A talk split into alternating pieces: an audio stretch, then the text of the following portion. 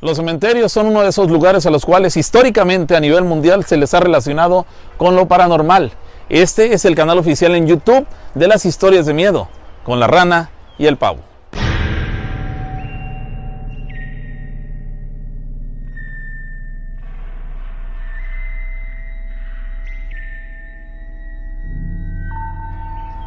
Si te gusta el terror, las historias paranormales, estás en el lugar correcto. Esto es Historias de Miedo con la rana y el pavo. Sean bienvenidos a nuestro portal del miedo, donde historias verídicas, contadas de viva voz por aquellos que se han entrevistado con la mismísima muerte, narran los hechos, cuentan sus experiencias paranormales para el deleite de todos los que formamos parte de esta gran comunidad del terror. Aquí y ahora estás en el canal correcto. Historias de miedo con la rana y el pavo.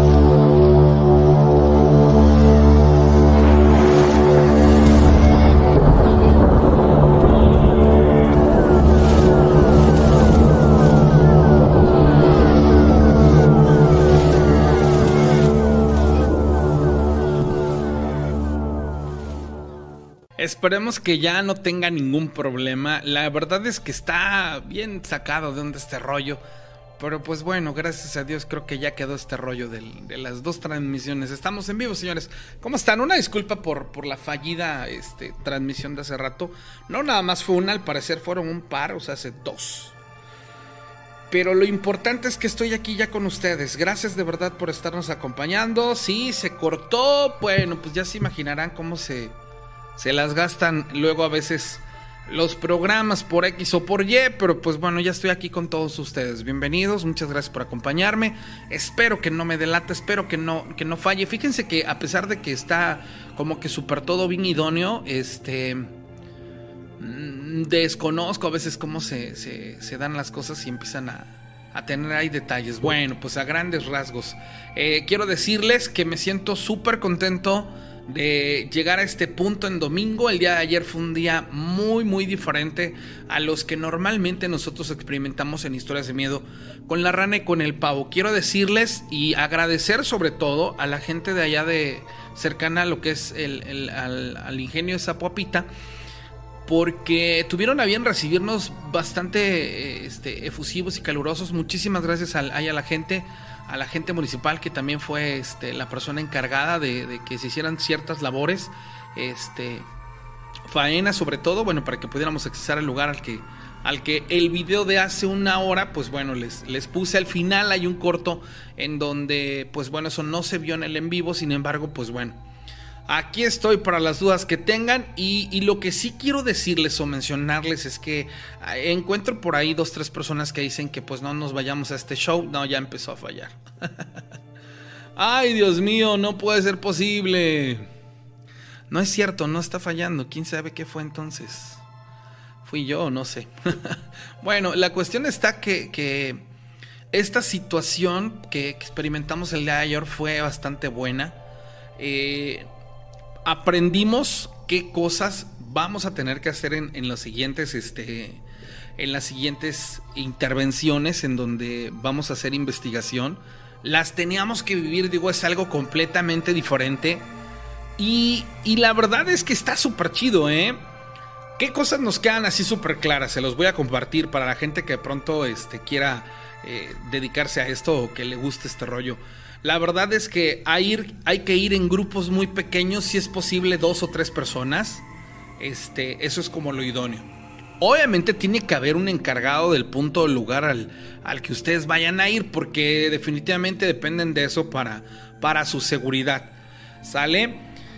De ahí en fuera, créanme que es un lugar súper increíble. Tiene una infraestructura eh, como de videojuego, como de película de, de- terror. O sea, su interior sí está increíblemente tétrico.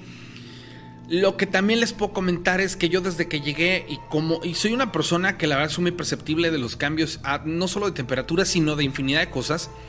No este no noté yo que hubiese una energía como tal que, que, nos consumiera o que nos eh, eh, denotara que ahí hubiera algo, ¿no? Pero pues también mucho tuvo que ver que había muchas personas. Sin embargo, pues bueno, el lugar lo, lo pudimos recorrer de pie a pa. Agradecemos muchísimo a la gente que lo hizo posible. Y, pues bueno, la, verdad es que vamos a tratar de hacer este, visitas a otros puntos en donde definitivamente vamos a ir completamente solos. Y, bueno, pues lo vamos a hacer tal vez en otros horarios, vamos a, empezar a experimentar otras cosas. ¿Qué hubiese estado muy conveniente que hubiéramos ido en el día para que en el día hubiéramos visto ah, con claridad a qué, a qué podríamos accesar o qué no y la forma de accesar? Para llegar a los, a los túneles, pues bueno, hay unos túneles a los que nos dijeron, miren, sí se puede accesar. Me hablan de que son un par de kilómetros en ese túnel, pero que la gente dejó de entrar porque ahí adentro se dice que hay una palanca. A mi interpretación, palanca, pues dicen una palanca enorme, ¿no? O sea, dices, bueno, una culebra gigante, eh, ¿de qué estamos hablando? ¿No? De una boa, de una, este, de una especie que, que, a lo mejor igual por las dimensiones en las que ellos los, las dicen, dices, pues bueno, sí está interesante, pero pues ¿para qué correr riesgos? Entonces, eh, esta situación, la realidad es que no pudimos accesar a los túneles y menos de noche por, por las circunstancias, pero hubiera estado genial. Si bajamos a los hornos, al sótano, este, ya se había caído parte de la construcción, corríamos riesgo en todo momento, digo, la verdad es que sí. Pero bien vale la pena este tipo de trabajos. O sea, cuando llegamos, ahí les va lo más eh, loco, a lo que no le pusimos la atención debida por la cantidad de gente que eran. Pero ustedes creerán que cuando nos pusimos prácticamente de frente a la entrada principal, empezaron a arrojar piedras.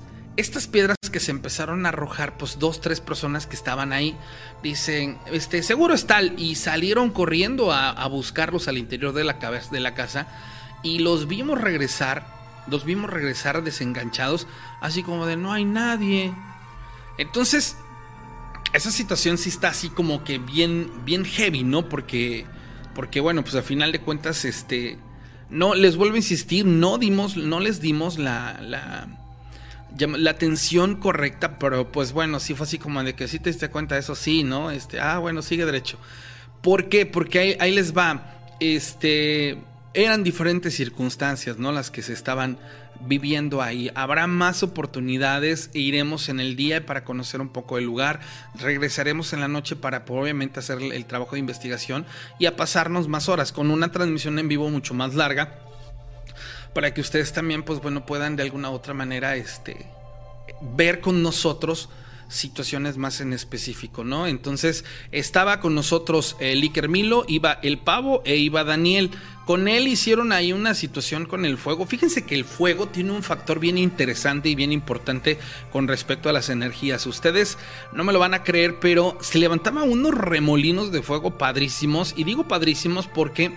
El fuego lo que hace es eh, neutralizar las energías que hubiese en el lugar y, de alguna manera atraparlas y, no dejar que éstas se, hagan presentes, al menos no en el, en el tenor, ¿no? O, tal vez avisarnos este, de que estaría eh, ocurriendo, ¿no? Entonces, eh, fue una experiencia muy padre, nos estamos iniciando. Aquí Carlos dice, yo siento que deben llevar un experto en estos asuntos de lo paranormal porque es muy peligroso. Eh, estamos empapados en el contexto, sí, eso sí, estamos empapados en el contexto, más no somos expertos en el tema.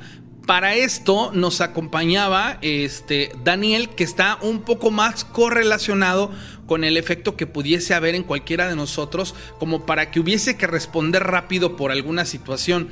Sí pudimos denotar que las personas que había, había una en particular eh, que tenía como que una, una, situación en la que estaba sudando frío. Y, para mí así como que decía yo, ah caray, pues algo, algo le, le puede estar pasando porque no hace nada de frío, todo lo contrario, se siente inclusive caliente. Y este, y dijimos, bueno, pues algo está ocurriendo con este chico. De pronto, este, le enfocábamos las lámparas y quería yo verle las pupilas y las tenía completamente dilatadas. Pero vuelvo a insistir, tampoco fui de, de agarrar y querer hacer este, mucho alarde de las circunstancias porque este, pues obviamente estamos en la conciencia de que no son tenores que todavía eh, nos sintamos expertos o lo podamos este, eh, dominar. Pero bueno, este, estamos iniciando Agradezco enormemente a Eric, a María, agradezco a este a varias personas que iré comentando y que voy a esperarme a que esté mi compañero para que lo pueda hacer más abiertamente por una situación en particular que se dio. Pero el día de ayer, bueno, corrimos a contratiempo, se consiguieron unas lámparas padrísimas. Este, ya mañana voy a ver lo de los uniformes. Eh, a final de cuentas, eh, pensábamos en playeras. No, yo creo que le vamos a entrar más a unas chamarras rompevientos, porque pues obviamente la playera nos obligaría a que en ciertos momentos tuviéramos que andar sin chamarra. Entonces, mejor, como siempre van a hacer investigaciones nocturnas, pues la chamarra siempre la vamos a tener que portar. Entonces, le vamos más a ese lado, este, a las gorritas. Yo sé que les van a gustar y que más adelante vamos a poder tener oportunidad de que ustedes también tengan ese tipo de, de, artículos de historias de miedo con la rana y con el pavo. ¿Sale? Entonces, todo este preámbulo es para darles la, bienvenida y el agradecimiento porque empezamos una etapa, si no a bien diferente o desconocida, una nueva eh, etapa, una, una extensión de historias de medio con la rana y con el pavo. Y, y, créanmelo, o sea, nosotros estamos en la conciencia de que tenemos que hacer uso de expertos y lo demás, pero también vamos muy conscientes y con el, el conocimiento de causa, les voy a decir una cosa. Creo que lo mejor que podemos hacer es experimentar solos y les voy a decir por qué, porque medio, por medio de la interpretación que nosotros les demos, tal vez podamos compartir con ustedes una situación más en particular que, que de alguien que ya experimentó algo más y ese algo más pudiese este, transgiversar lo que realmente esté ocurriendo. Entonces, lo vamos a hacer así, poco a poco iremos eh, avanzando en los lugares. Si hay gente que nos diga, oye, sabes que yo conozco un lugar y yo los puedo llevar, pues eso estaría más que sensacional. Así que pongo a su disposición el teléfono 271-718-4498 para que usted nos llame y nos empiece a contar sus historias de miedo. El día de hoy el pavo no se encuentra conmigo por una situación en particular de tinte personal, pero este, pues bueno, eh, este, la situación está que vamos a echarle ganas para que esto este, salga el próximo miércoles y esté conmigo. Este, como bien sabrán, pues bueno, hay hoy hay ciertas, ciertas actividades que bueno, pues nos, nos impiden pues que de pronto este eh, estemos los dos juntos, pero con gusto yo los voy a acompañar en este programa. ¿Sale? Agradezco infinitamente al, al Arquiviveros porque nos ha eh, compartido unas historias que la verdad es que, que, precisamente son las que yo quiero compartir con ustedes, con la gente que no está en ese par de grupos donde están ellos y que la verdad bien valen la pena. La primera de ellas se llama La posesión de Nick. Esta, esta, este relato en particular tiene algo, algo peculiar, espero que usted lo pueda descubrir. Dice así, en una ciudad pequeña de Estados Unidos vivían unos gemelos llamados Kim y Nick. Cuando cumplieron tres años, su papá los abandonó. Su madre se fue a vivir con ellos a la granja de sus abuelos. Crecieron en total libertad alejados de la gente y a los cinco años de edad uno de ellos cambió totalmente su comportamiento. De la nada dejó de comer y lo poco que comía, inexplicablemente lo vomitaba. Su apariencia física era muy distinta a la de su hermano. Su piel inclusive era pálida y amarillenta. Esto lo hacía ver como si fuese ya un anciano. Sin embargo, Kim seguía siendo el mismo niño de siempre. Comía bien, dormía bien y no había ningún cambio físico en él. Después de algunos meses, Llevaron al gemelo al médico sin encontrar absolutamente nada. Y eso que le hicieron estudios médicos. Solo un poco de anemia, pero pues a pesar de haber bajado algunos kilos, el doctor solo le dio vitaminas tomadas y nada más. Kim le decía a su mamá que su hermano por las noches hablaba con alguien, pero que su voz era completamente diferente. Él decía que sentía mucho frío y mucho miedo. Nick, en los pocos ratos de lucidez, pedía agua, lloraba y decía que todo estaba oscuro en su cuarto. Una noche, la mamá de Nick despertó al escuchar voces en el cuarto de los gemelos y un ruido como que rascaban algo. Al entrar, ella vio cómo Kim estaba de cunclillas en un rincón y Nick reía a carcajadas. Con unas uñas escribía algo en la pared. Al prender la luz, la madre vio algo aterrador. Había sangre en la pared y sus uñas estaban totalmente desgarradas. Unas palabras en un idioma extraño y el niño estaba totalmente poseído. Al otro día, llegó un sacerdote y tradujo aquella leyenda en la pared. Decía, yo soy Isra, estoy dentro de él y es mío. Por cinco meses el sacerdote intentó hacer un exorcismo. Lastimóse y lamentablemente Nick murió inevitablemente. Un año después, Kim comenzó a tener los mismos síntomas y nueve meses después murió también. Hay energías muy malas por doquier esperando entrar, pero hay una situación bien interesante. Si algo toca a tu puerta, procura no abrir. Esta es la historia de la posesión de unos gemelos que fueron de alguna u otra manera poseídos por, por un ente y les costó la vida. Está increíble, ¿no? Cómo, cómo puede pasar algo tan, tan espantoso, cómo los niños pueden ser eh, de alguna u otra manera sujetos u objetos para, para los entes. Entonces, eso sí está increíble. Bueno, pues quiero decirles que ayer, después de, de, lo que hicimos, yo sentí una pesadez en los pies, chavos. Gente que nos está viendo, horrible. Hagan de cuenta que caminé con chocolates volteadas hacia arriba. Este, y, y, llegó un punto en el que hagan de cuenta que anduve descalzo en grava y era un dolor que caminaba unos pasos y me quería sentar porque sentía yo horrible. Para esto, como bien sabrán, la mayoría de ustedes, pues bueno, nació una, una bebé que es mi, segunda hija. Y le dije a Daniel, le dije, oye Daniel, ¿sabes qué onda? Voy a llegar, pero pues después de todo esto que hicimos, tengo una bebé en casa. Me dice, si quieres, te limpio. Él les ha comentado que la hace limpias eh, de manera eh, eh, energéticas. Bueno, la realidad es que a lo largo de mi vida yo he ido con, con curanderos y etc. por diferentes situaciones, pero esta ocasión yo sentí algo diferente. Fue técnicamente una limpia energética. Y aquí yo pude detonar o denostar y descubrir que las energías son sumamente importantes en el cuerpo humano. Sentía yo pesadez en los pies, sentía yo como si estuviera cargando una mochila muy pesada en los hombros. Tenía yo cuatro o cinco días sin poder conciliar un sueño, pero ese sueño sabroso que te hundes en la armada y dices, ay, qué rico estoy descansando. Yo, yo literalmente me acostaba como tabla arriba del colchón y oía un ruido, abría los ojos y me sentaba.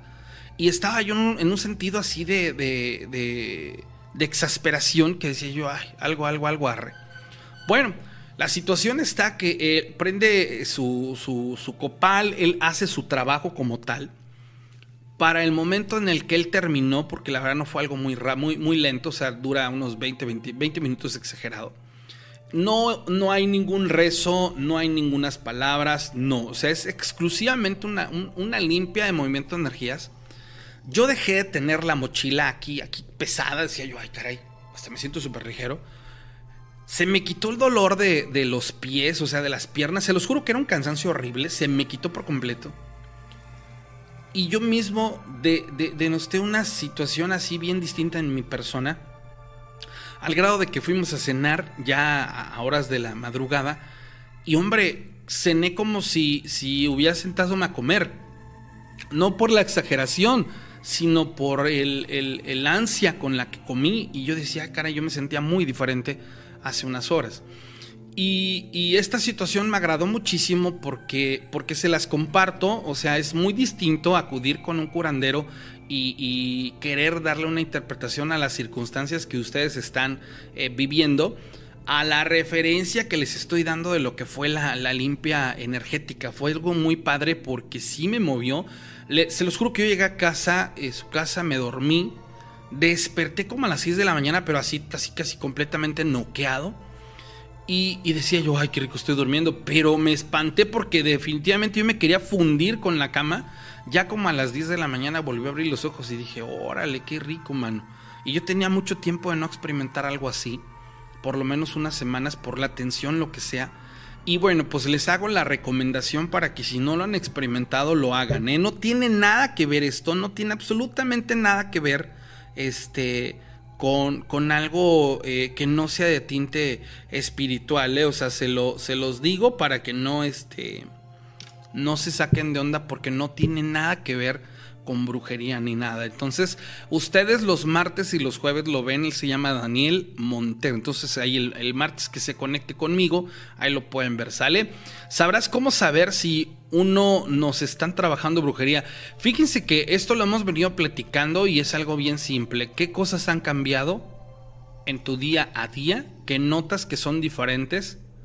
Haz una retrospectiva, recula un poquito y piensa tú si esta situación no es karmática, o sea, no es por la, acción-reacción de que tú hayas faltado en ciertos aspectos y tú hayas generado esto, sino que realmente creas tú que hay alguien más que te está queriendo hacer daño, pero tienes que identificar esos factores. Una, no es producto del karma, o sea, no es producto, lo que me está pasando no es producto de, que yo he fallado y de que yo estoy en desorden, si esto te queda muy claro, dos, este, ¿qué pudo pasar o qué está pasando en mi entorno como para yo sentir este, estos cambios y de notar que alguien puede tener eh, intenciones este, de este índole hacia mi persona. Y créanmelo, ¿eh? no se trata de que nosotros vivamos así como que a la, a la deriva de que, ay, yo no puedo ser objeto de la, de la, de la brujería. No, sí, claro que sí.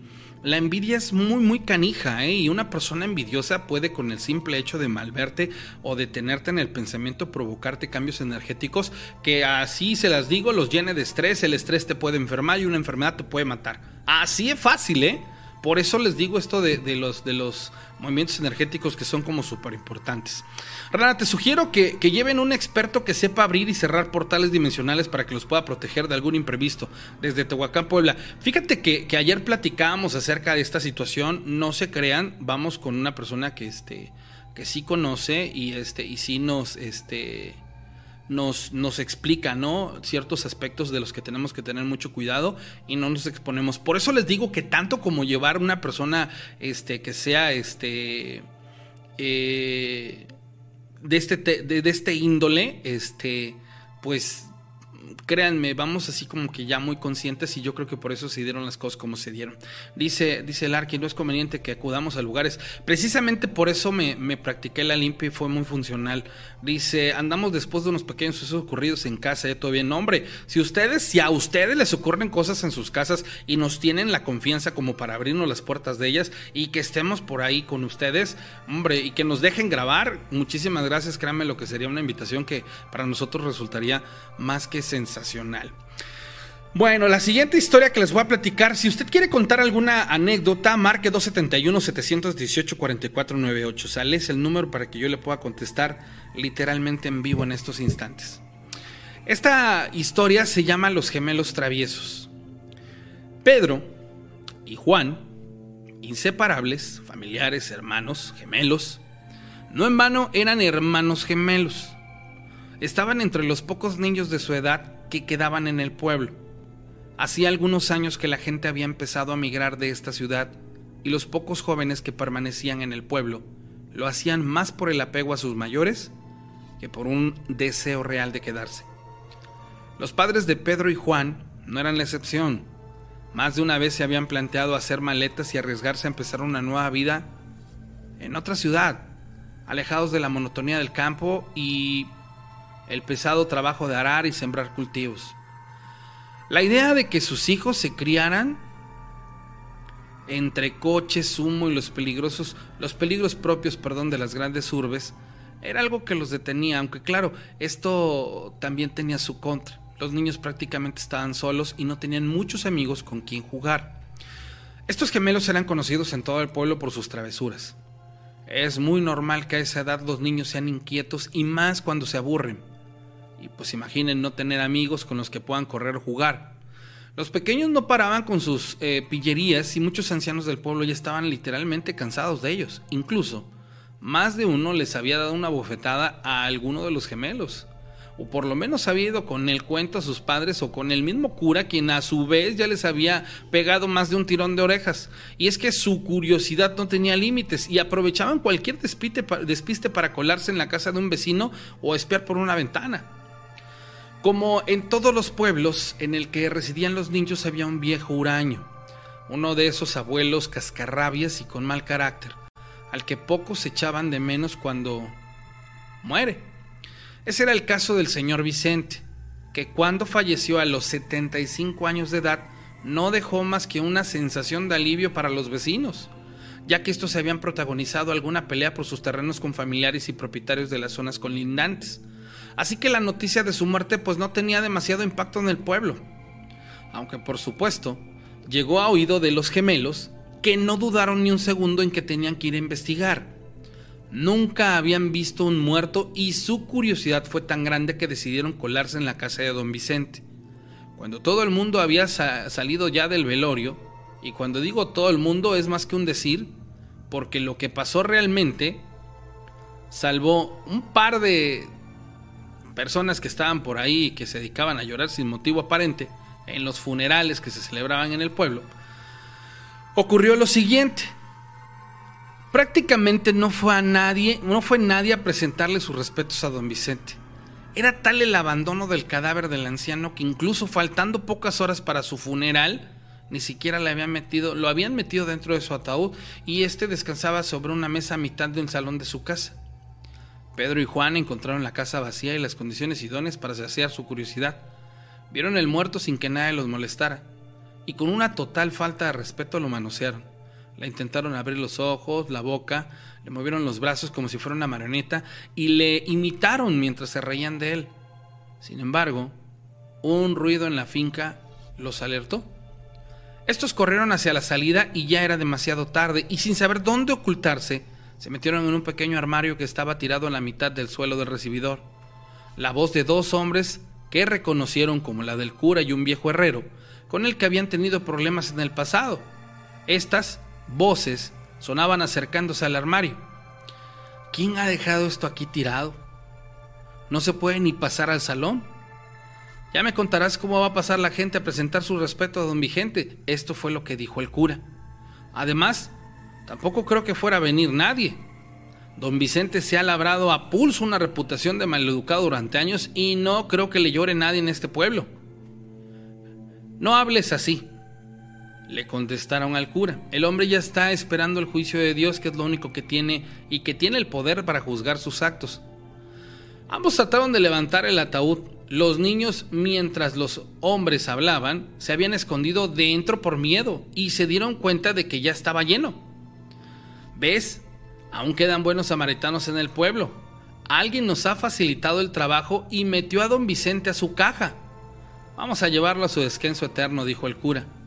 Los niños escucharon toda la conversación desde el interior del féretro, pero era tanto el miedo que, le tenía, que tenían al cura y al herrero que no quisieron revelar que en realidad ellos eran los que estaban dentro y quisieron esperar el momento adecuado para escapar.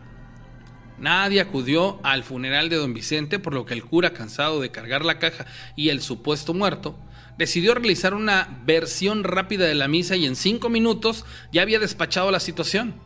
Los niños, víctimas del calor y el aburrimiento, empezaban a sentirse muy cansados y casi sin darse cuenta se quedaron dormidos. No pasaron más de 40 minutos cuando un ruido en la tapa del ataúd los despertó. Paletadas de tierra caían sobre la caja que ya había sido sellada y ni las patadas ni los gritos de los gemeles parecieron alertar al anciano enterrador que era conocido en el pueblo por su sordera. Los niños quedaron enterrados vivos y nadie parecía haberse dado cuenta. Los padres de Pedrito y Juanito se sorprendieron cuando estos no llegaron a la hora de la merienda, pero imaginaron que estarían demasiado entretenidos jugando o que algún vecino del pueblo ya les había invitado a comer algo.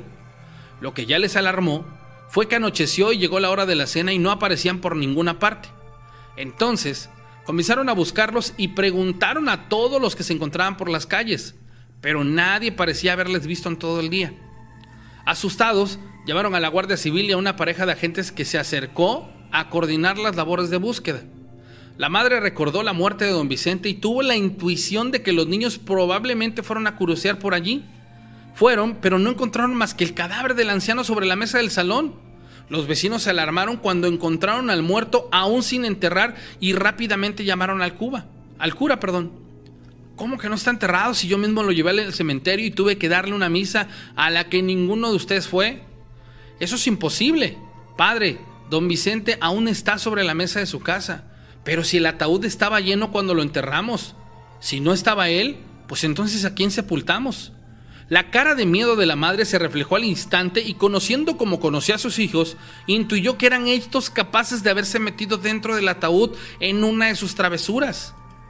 Por más prisa que se daban a desenterrar el ataúd, el tiempo parecía eterno, pero los habitantes del pueblo, era como tradición allí, enterrar los más profundos, lo más posible que los féretros aguantaran. De esta forma se podía sepultar en una tumba a varios familiares y eso evitaba olores que se podrían convertir en insoportables al visitar el cementerio en los meses más calurosos.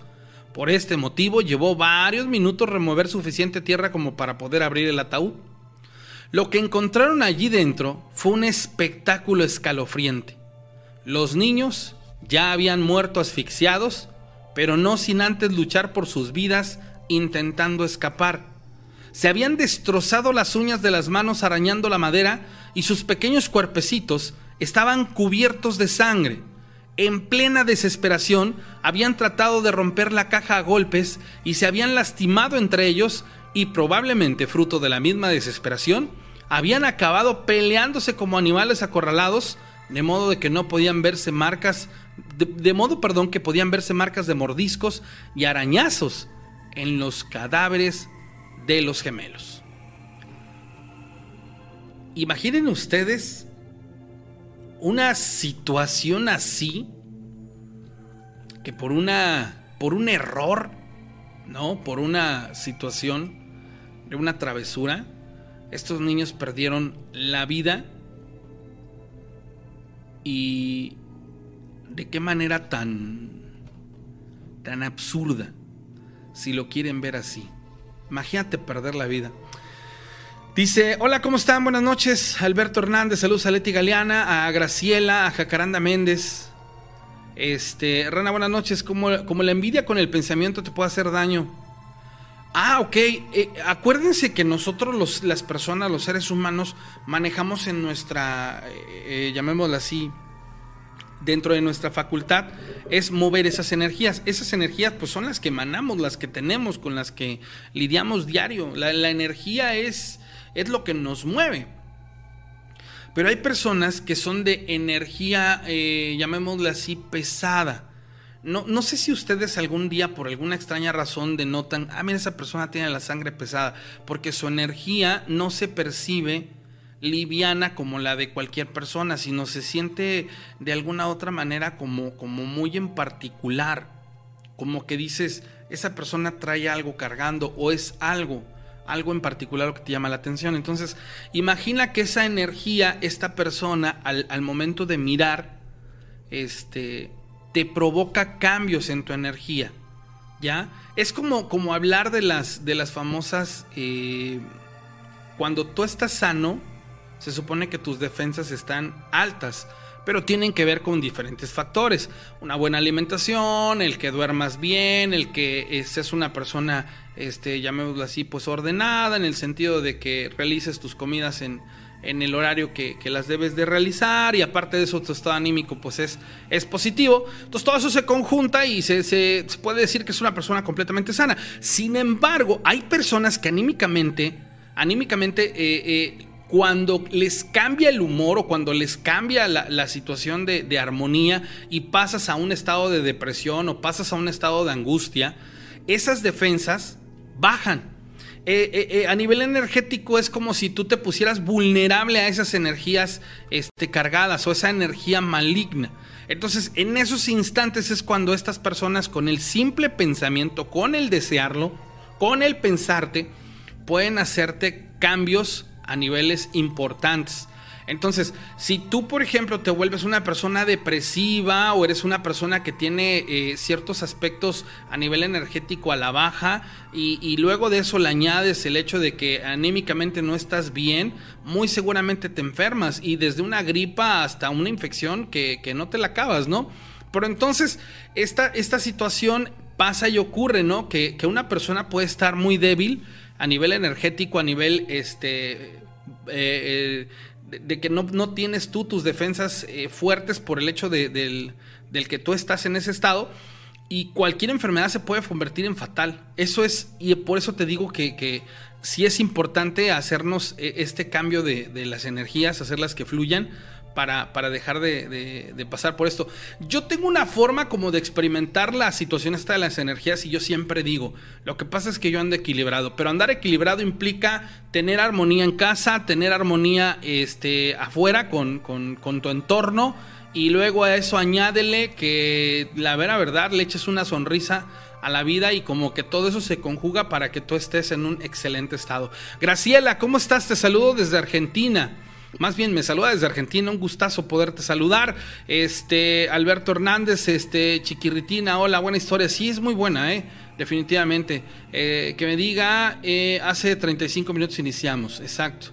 Eso fue, este, hace, hace 35 minutos iniciamos. Dicen las personas que nos escriben al, al, al YouTube, muchas gracias, ¿cómo están? Este, hay, muchas situaciones aquí de pronto muy interesantes. El día martes nos vemos aquí con Daniel, el miércoles en, la cabina del 94.5 que estaremos compartiéndole las historias. Dice, yo les recomiendo visitar haciendas, una sería la Hacienda Guadalupe, está por la patrona municipio de Amatlán. Pablo Bernabé, si tú tienes el contacto y tú puedes servirnos como guía o tú puedes conseguir el permiso porque tú lo ubiques, nos agradecería mucho que te convirtieras en un colaborador para esa investigación. Ah, eso les, les quería mencionar. Fíjense, hace rato estaba yo ya con ese pendiente, pero bueno, no pude porque se me vinieron otras cosas a la cabeza. Gente que está en los Estados Unidos, gente que está en lo largo y ancho de la, de la hermosa República Mexicana. Les quiero decir que en Historias de Miedo, con la rana y con el pavo, tenemos un espacio, un lugar para todos aquellos que quieran eh, colaborar con nosotros con material. Si tú eres una persona que tienes acceso a ir a algún lugar en particular, hacer una investigación paranormal, eh, tú tienes de alguna u otra manera las condiciones técnicas, el conocimiento, o tal vez lo estás experimentando, o tienes videos y nos quieres contar tu historia y te quieres convertir en un colaborador de nosotros, pues bien fácil y bien sencillo, lo puedes hacer. Este, ustedes saben que este número, el, el 718-4498, es mi número personal, pero me pueden mandar mensajes en privado. A todos les contesto y, y pues ya mi número no es privado, ya mi número es público. Entonces no hay problema, ¿sale? Este, la idea es que ustedes que están en, otras partes de la República Mexicana, digo, ahorita que más adelante van a poder ver el uniforme de historias de miedo, pues ustedes también pues tengan por ahí su, uniforme y si ustedes quieren ser una extensión de este programa en, algún otro lado, háganlo, nosotros estamos muy abiertos a ese aspecto porque eh, como colaboradores pues nos gustaría contar con, con mucha gente que se sume a este proyecto y que nos pueda contar pues sus historias, sus vivencias. Entonces, pues estaría muy bien que, pudieran colaborar con, con, nosotros, ¿sale? La verdad que, que, bien, bien, bien valdría la pena. Esta historia se llama La obra maestra, dice el escalpelo. Baja lenta y suavemente cortando la piel tan fácilmente como si estuviera cortando mantequilla caliente. El corte recto y descandente se desliza con una gran habilidad como la pincelada de un talentoso pintor y justamente un artista es quien realiza el corte sobre el pecho de un desafortunado infeliz quien inconsciente y tendido por cadenas sujetado a sus muñecas era el lienzo de un macabro genio que cada noche intentaba lograr su mayor obra y mostrar al mundo su habilidad traspasada durante generaciones. ¿De qué estoy hablando? El sonido casi mudo del metal sajeando la piel y la fina línea que éste dejaba atrás cuando el corte era una sensación casi sexual para el, para el artista, un éxtasis, un placer, una melodía oscura que solo él podía comprender. El trazo comienza en el cuello y deliciosamente continúa perfectamente derecho hasta el estómago, casi llegando al ombligo. El crudo silencio en el sótano era interrumpido por un grito de maldición causado por una milimétrica desviación del corte. Los gritos y los bruscos movimientos de los brazos en señal de ira demostraban toda la frustración de fallar en su trabajo.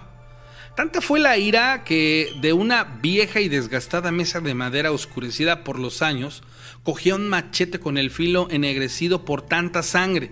Con los ojos rojos y rechinando los dientes, comenzó su demente ataque hacia el cuerpo colgado que aún respiraba levemente.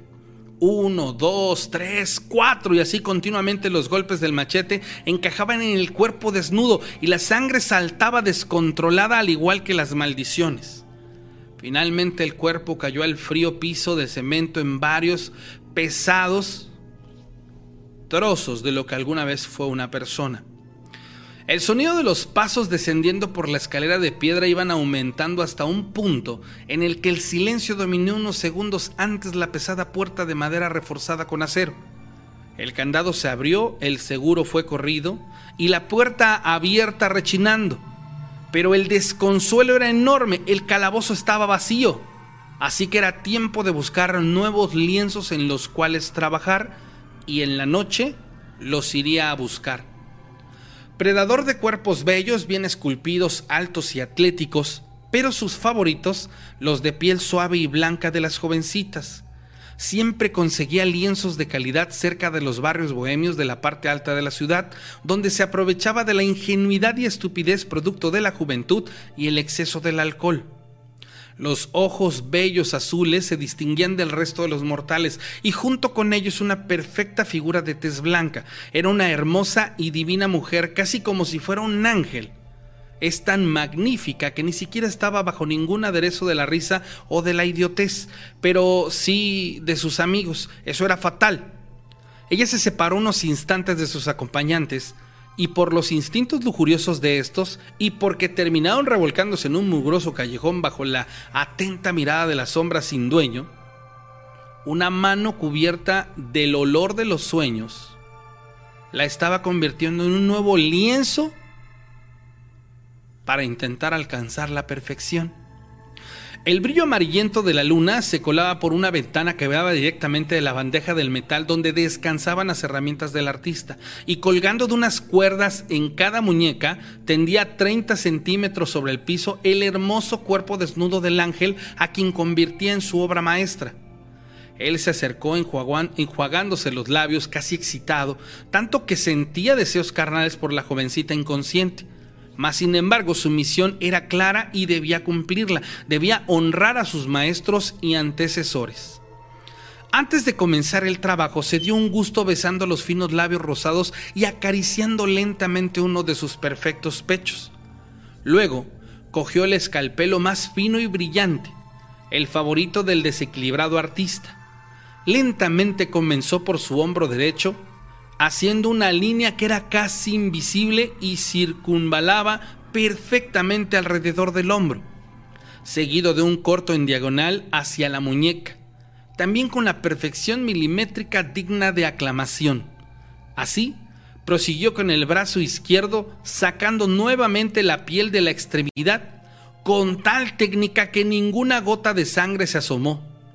Luego de las largas y suaves piernas bellísimas, los blancos muslos de los ángeles, la lengua dibujó una gruesa línea húmeda llegando hasta la deliciosa entrepierna, y luego de unos minutos se detuvo y volvió a su trabajo mirando seriamente y decidiéndose a sí mismo, basta de interrupciones. Así, sajó las piernas y separando y exponiendo a la luz de las velas la roja y delicada carne bajo la piel blanquecina de la muchacha, quien aún con vida estaba sumida en un sueño profundo. El escalpelo decidió, descendió perdón, desde el cuello hacia el evidente cuerpo perfecto que ella tenía. Una línea que rozaba la genialidad, la felicidad casi se escapaba del rostro del artista, que varias veces estuvo a punto de explotar de la risa. La alegría aumentaba cada vez más cuando desollaba los dulces pechos, abriendo la piel completamente milimétricamente perfecta. La luna iluminaba su lienzo, estaba terminando su obra maestra, por fin después de tantos años tratando de tocar la gloria. La piel de la muchacha había sido removida completamente sin fallas, sin derramar un milímetro de sangre y más sorprendentemente sin que su lienzo perdiera la vida. Colgando su obra sobre un gran trozo de tela, posó la piel desollada del ángel de ojos azules. Él estaba extasiado y sumido en una felicidad plena, la cual le impidió darse cuenta de que ella estaba despertando y en un horror de pesadillas. Despertó y rápidamente se dio cuenta de su situación y que había sido desollada completamente viva. Parecía que ni los fuertes gritos y llantos del ángel podrían despertar del trance al artista. Nada lo volvía en sí, parecía que fuera una orgía descontrolada protagonizada por los mismos sirvientes de Lucifer. La risa era mezclada con los llantos y esta fue interrumpida por el asedio hacia la puerta de madera. En esos instantes la policía que entró con un gran contingente armado y rápidamente apuntaron sus armas al mismo tiempo en que al unísono los agentes dieron la orden de que soltara el arma y subiera las manos lentamente. La cabeza giró muy despacio hacia los oficiales con los ojos desorbitados e inyectados de sangre. La furia estaba dibujada en su cara y gritaba ferozmente, ¿qué hacen aquí? Están interrumpiendo mi momento de triunfo. Hoy es el día que el nombre de Angus Baleford va a ser plasmado en la historia como el mejor artista de los últimos 400 años. La orden se repitió, pero Vincent hizo caso omiso y caminó rápidamente hacia los policías levantando el escalpelo. Al sonido de las balas que cortaban el aire, encontraron fin a su carrera en el torso de su macabro artista, quien cayó de espaldas muerto en el frío y sólido, con un cemento que lo recibía. La luz de las linternas inundó el cuarto de trabajo de Vincent, mostraba su abominable galería de arte. Decenas de pieles decoraban los muros, los muros clavados largos trozos de tela, pero lo más grotesca tenía a 30 centímetros del piso y sin piel el cadáver del ángel a quien Belfort arrebató su belleza y convirtió en una obra maestra digna de los pasillos del infierno. Esta horrenda noticia del desollador de París corrió como la pólvora por toda Europa, convirtiéndose en el caso de asesino múltiple más perturbador de los últimos 150 años, en el cual Jean Balefort fue ejecutado tras ser descubierto con las manos en la masa arrancándole la piel a una mujer en su casa. Vincent es considerado una leyenda y su trabajo terminó en las manos de un excéntrico magnate alemán. Se presume que fueron adquiridas las pieles en el mercado negro luego del robo de estas meses atrás y se guardan las pieles en una galería junto a un montón de otras pieles de animales producto de la autoría del artista.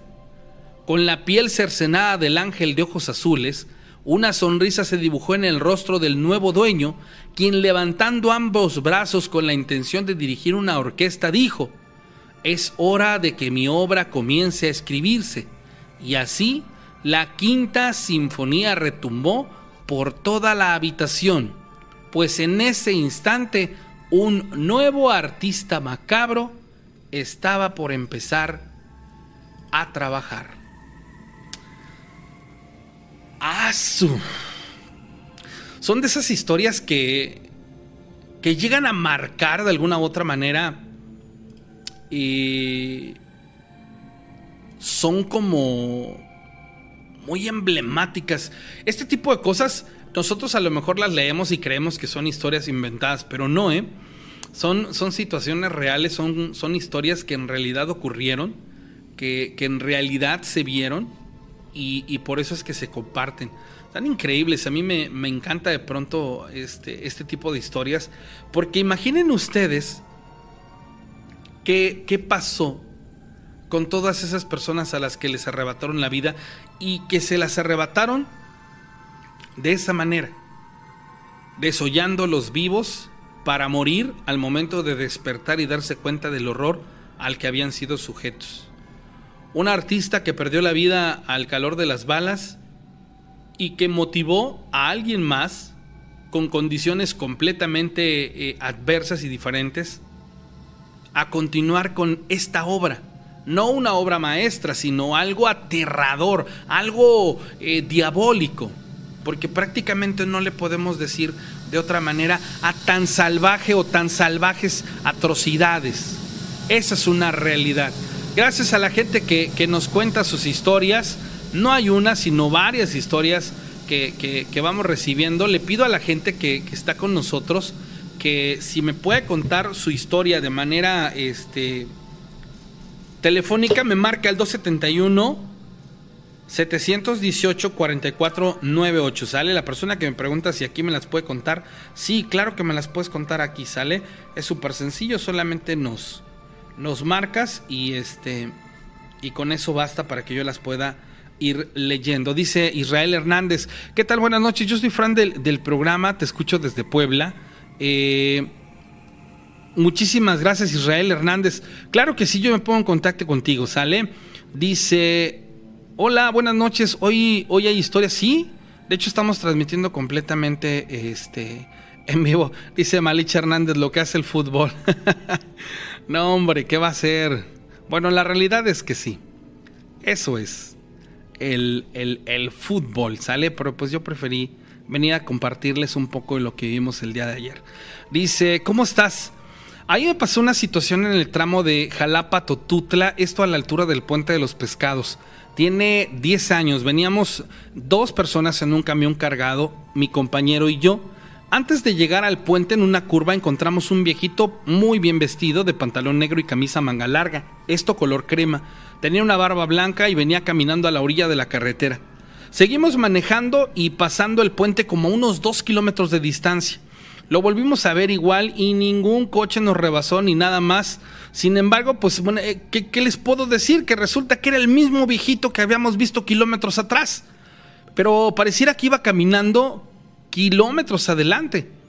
Para esto el camión empezó a fallar y se quiso apagar. Eran como las 12 del día, lo más curioso. Entramos a una curva con la velocidad que llevaba el camión y curiosamente parecía que no se pudiera detener. Seguimos avanzando, lo perdimos en la curva al viejito y entonces el carro empezó a jalar bien. Fue cuando reaccionamos que era el mismo viejito y entonces pues nos entró miedo. Esta es una situación que nosotros experimentamos hace ya muchos años, pero nos dejó mucho en qué pensar. Sí nos han, nos han platicado este tipo de, historias donde nos dicen que, a lo que es el, la carretera ven a una persona y, luego, curiosamente, en el mismo camino se la vuelven a encontrar.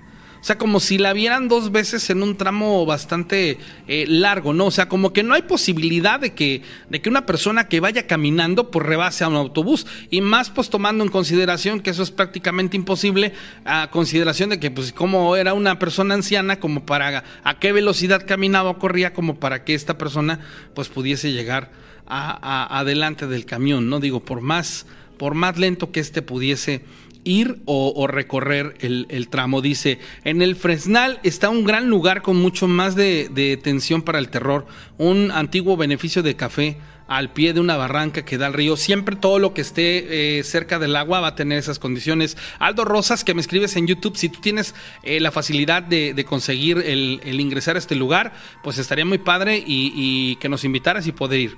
Me encantan las historias.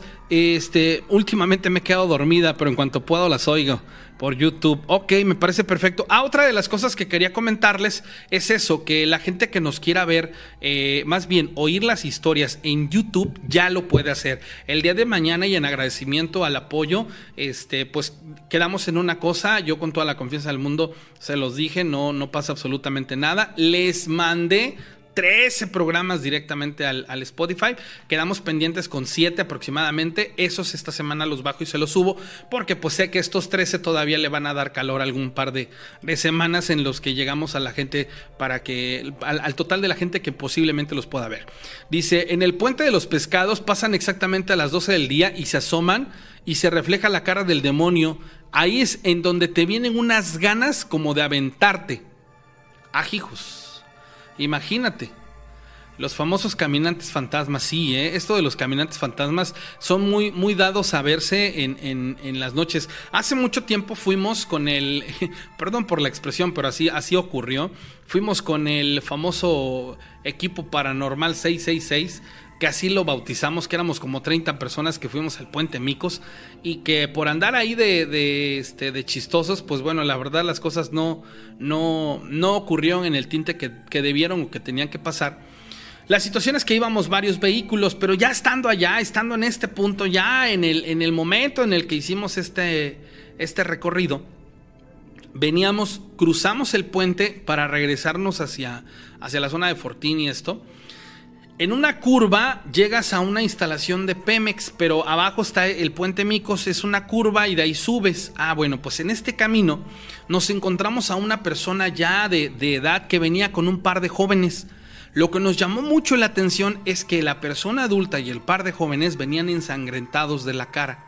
Entonces eso fue así como de que, ah, hijos, ¿esto es en serio? Sí venían ensangrentados de la cara y, me llamó mucho la atención porque pues la verdad es que los que veníamos en el auto lo pudimos visualizar porque les echamos las luces al momento de toparlos y dijimos, oye, vienen ensangrentados. Nunca se nos ocurrió decir, oye, querrán ayuda, necesitarán ayuda. No, sino todo lo contrario, pasamos de largo. Bueno, pues ocurre que, que pasamos este tramo más adelantito como a unos 200 metros exagerado, nos encontramos con una... Eh, como con unas patrullas, pero eran en realidad patrullas del ejército, eran soldados. Pasamos por un costado y ahí me acuerdo mucho que hicimos una, una parada y preguntamos, oiga, disculpe, ¿sí vieron a las personas que, que, pasaron ahorita, este, hace unos instantes? Y se quedaron así los soldados. No, ¿Quiénes? Es que acaban de pasar una persona adulta con dos jovencitos y los tres iban ensangrentados. Ah, caray, no, pues no, no vimos nada. Sí, dice, ¿cómo no? Dice, pasaron por acá, dice, eh, ¿a quién le gusta? No sé, esto es aquí a 200 metros, habrán pasado unos minutos antes. No, dice, es que aquí no ha pasado nada. Y en realidad es que del punto donde estaban los soldados, a donde nosotros los vimos, es la curva la que nos separa de la visibilidad. Si fuera una recta nos veríamos, pero esta curva nos lo impedía. La situación es que se subieron a su patrulla y ellos fueron, o sea, se ah, pues vamos a checar. Se bajan y nosotros pues nos quedamos a esa expectativa. Todavía íbamos a hacer otras cosas. La situación está que para no hacerles el, tema largo, al tiempo adelante nosotros salimos al recorrido, regresamos prácticamente y íbamos a, a allá prácticamente irnos porque fuimos al puente Micos y atravesamos y regresamos para llegar este, a este punto. Pasamos por Villa Libertad dos veces. Bueno, la situación está que tuvimos la oportunidad de volverlos a ver y dice, no, nunca los encontramos. ¿Cómo eran? No, pues así hacía, no, dice, pues no no había nada. Entonces nos, nos, cayó de mucha sorpresa porque en efecto entre la subida del cerro a cruce del puente y llegar a este punto donde estaban los soldados, pues es un tramo bastante largo como para perderlos de vista. Y tampoco es un lugar que puedas atravesar caminando porque no tiene plano, sino todo lo contrario. Y en donde se extiende el río está bastante ancho el, el lugar como para decir, no hombre, le cortaron vereda. No, la realidad es que, este, que no no es una situación que se ocurra de esta manera. Pero bueno, es, parte de lo que, lo que están diciendo. Este, así, así, este, así pasa. Dice Martín Montalvo que si transmito por el rumbo de la estación, no. Pero donde yo vivo, bueno, más bien donde está el estudio, porque en realidad este, está muy cerca la vía del tren. Por eso de pronto escuchan que pasa el, el gusano de acero y que hace unos ruidos así bien, extrenduosos. Yo viví muchos años aquí y les puedo decir que es increíble esta parte del, del estar dormido y, la tensión que se siente. Dice, esto me pasó en Amatlán, se trata de que cuando uno de mis vecinos murió, varias personas fueron de momento y llegó un hombre completamente de negro. La persona que estaba ahí no lo conocía ni los familiares. Entró a la casa y sin saludor caminó hacia la caja del difunto. Se fue la luz en la en, solo alumbrada la luz de la ah ok perdón se fue la luz y solo quedó la luz de las velas las que había en el momento sintieron como las sillas se empezaron a levantar y eso que tenían personas sentadas. Cuando regresó la luz el hombre ya no estaba. Cuál fue la intención quién sabe por qué habrá ido a ver al muerto tampoco pero sí está muy tétrica esta parte. Imagínense que están ustedes acompañando a un muerto, entra una persona desconocida, se va la luz y empiezan a levitar en sus sillas, no hombre, para salir corriendo. La verdad es que sí. Eh, está eh, increíble esta situación. Pero pues bueno, eh, estamos, fuimos hace unos meses. Ok, a ver si nos pueden compartir el material, ¿eh? Este, a la gente que está afuera, pues bueno, la verdad que muchísimas gracias por seguirnos. Bueno, pues eh, la intención de esta conexión era eh, acompañarlos en, una hora de, historias. Eh, situación que, que, ya se cumplió en el sentido de que ayer pues bueno, teníamos planes, pero, pero sí nos, nos sentimos muy extraños al momento en el que ya estábamos aquí en el, en el estudio. Para empezar, llegamos súper tardísimo, mucho, casi rayando a la medianoche. De ahí en lo que nos pusimos aquí a, bajar el, el, programa y lo demás, pues bueno, no fue este, no fue como yo creí que nos iba a pasar, que realmente nos iban a dar los tiempos. Pero pues bueno, nos estamos viendo el próximo martes a las 9 de la noche en Historias de Miedo. Va a estar con nosotros Daniel Monter y los invito a que preparen su historia y me marquen al 271 718 44 98. Que tengan una sensacional noche de domingo. Yo sé que mucha gente está viendo el partido, así que los voy a dejar para que realicen el cierre de domingo de una manera espectacular con familiares y amigos. Cenen rico, pasen a sensacional. Soy César René Morales La Rana y de verdad muy agradecido con todos ustedes por estar con nosotros en esta transmisión de historias de miedo. Gracias, señores. Nos vemos pronto.